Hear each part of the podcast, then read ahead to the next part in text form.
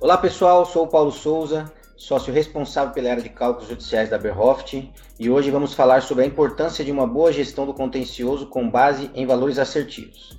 Hoje nosso convidado para comentar sobre o tema será o Leonardo Andreoni, do Jurídico da Supervia. Olá Leonardo, agradeço a sua participação e queria que você falasse um pouquinho da sua experiência aí para o pessoal. Olá Paulo, grande prazer atender esse convite para mim é sempre um, prazer enorme falar sobre gestão e falar com pessoas competentes ainda melhor. Eu trabalhei quatro anos no Tosini Freire Advogados, trabalhei nove anos na Neoenergia e recentemente assumi o jurídico da Supervia.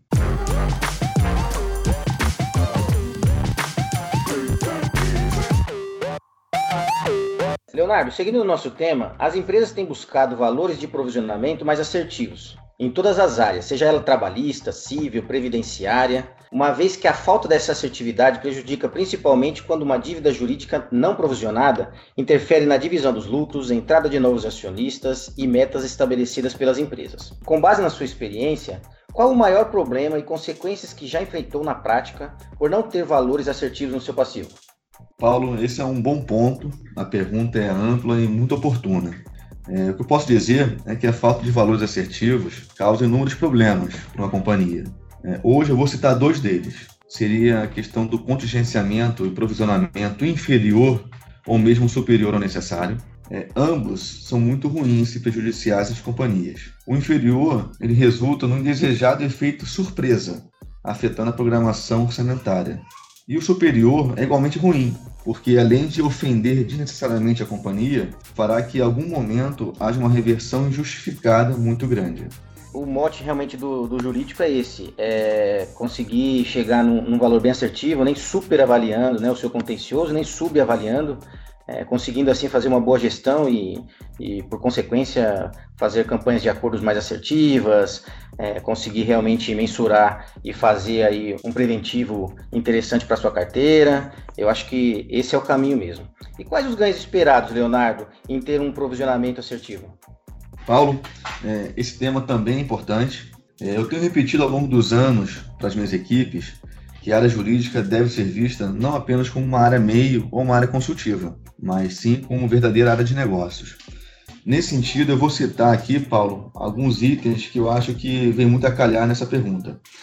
É, os ganhos esperados que eu vislumbro seriam maior previsibilidade orçamentária, possibilidade de projetar ações de prevenção e mitigação dos temas que mais impactam o contencioso da empresa, é, permitindo assim que se atue sempre na causa raiz dos problemas, auxílio no desenho de políticas de acordo mais efetivas, também posso falar sobre adequação às melhores práticas de gestão. Isso tudo combinado, é, sem dúvida, agrega maior valor ao negócio, porque vai garantir maior confiabilidade e segurança no repasse das informações às mais diversas áreas das empresas. Maravilha, Leonardo. Eu acho que os departamentos jurídicos vêm há anos né, tentando desmistificar é, o rótulo de ser o departamento que só traz custo para as companhias, né? E realmente tendo essa análise mais apurada, mais assertiva sobre os valores do contencioso, acaba ajudando a companhia a entender que o jurídico é uma peça fundamental, né? É, isso é muito interessante mesmo, tá? E com isso, Leonardo, quais indicadores são mais utilizados para a realização de uma boa gestão do contencioso? Paulo, é, usamos vários. Redução do número de processos ativos, a redução do ticket médio das condenações, o aumento do número de improcedências, a assertividade da provisão, a qualidade da atualização das fichas cadastrais nos sistemas de gestão jurídico e também o custo evitado, que seria o que a diferença entre o que estava contingenciado e o que foi efetivamente pago, realizado. Esses são só alguns deles. Claro que no dia a dia temos outros, mas que para esse nosso bate-papo aqui, acho que esses são os que vêm mais a calhar. Perfeito. A intenção do departamento jurídico de ser aberto né, a, essa, a essa tendência de, de indicadores, de analisar o contencioso através de números mais assertivos, já traz um ganho enorme né, para o time, para a empresa, enfim, para toda uma gestão. E o que levou a Supervia querer um projeto para o levantamento do seu passivo? Recentemente a empresa passou por uma grande mudança, com a troca do controle acionário e mudanças estruturais nas diretorias. A nova cultura implementada impôs a necessidade de controles mais rígidos, e isso, sem dúvidas, passa pela questão da assertividade dos números. Interessante, Leonardo, principalmente com as mudanças né, na diretoria, com a sua vinda para o grupo. A Supervia, neste momento aí que estamos passando de pandemia, é, momento econômico muito ruim para o país, enfim, para o mundo, né? O que, que vocês estrategicamente estão pensando é, de mudanças? Acho que esse momento ele contribuiu muito para você olhar para dentro, né?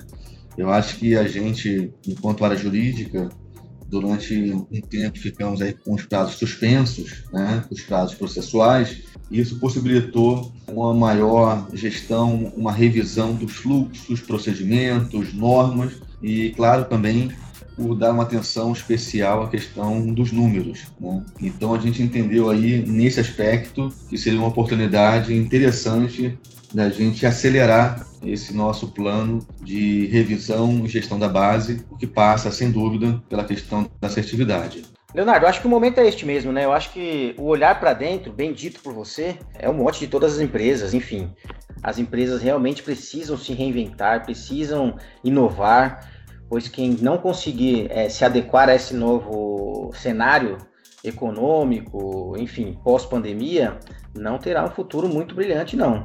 Eu acho que esse é o momento de a gente realmente conseguir virar aí o nosso mindset, virar a chavinha aí, para que a gente possa perpetuar aí o, os nossos negócios, principalmente na parte jurídica, né? Que eu acho que a gente muitas vezes é visto como um setor que não inova, que não tem muitas coisas relacionada à tecnologia, eu acho que não, eu acho que muito pelo contrário. Eu acho que nós realmente temos muitas ferramentas aí que jogam ao nosso favor, precisamos inovar, precisamos trazer coisas novas para poder passar esse momento de dificuldade.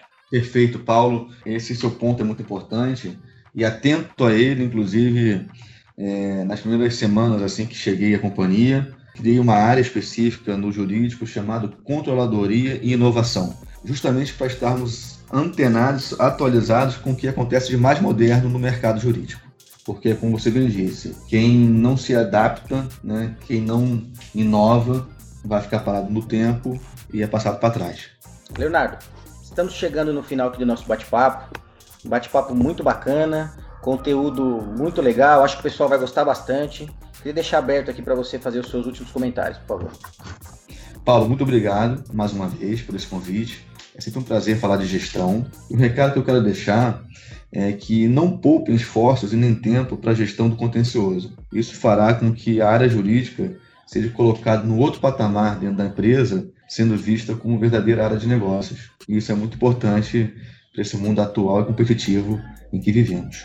Maravilha, Leonardo. Queria agradecer mais uma vez aí a sua disponibilidade, o seu tempo. Sabemos que na parte jurídica e realmente nos departamentos o tempo é muito corrido, mas é muito bacana poder contar com pessoas com expertise como a sua, com uma vasta experiência, agregando valor aí para todo o departamento jurídico, escritórios de advocacia que irão ouvir aí o podcast, é muito, é, muito enriquecedor.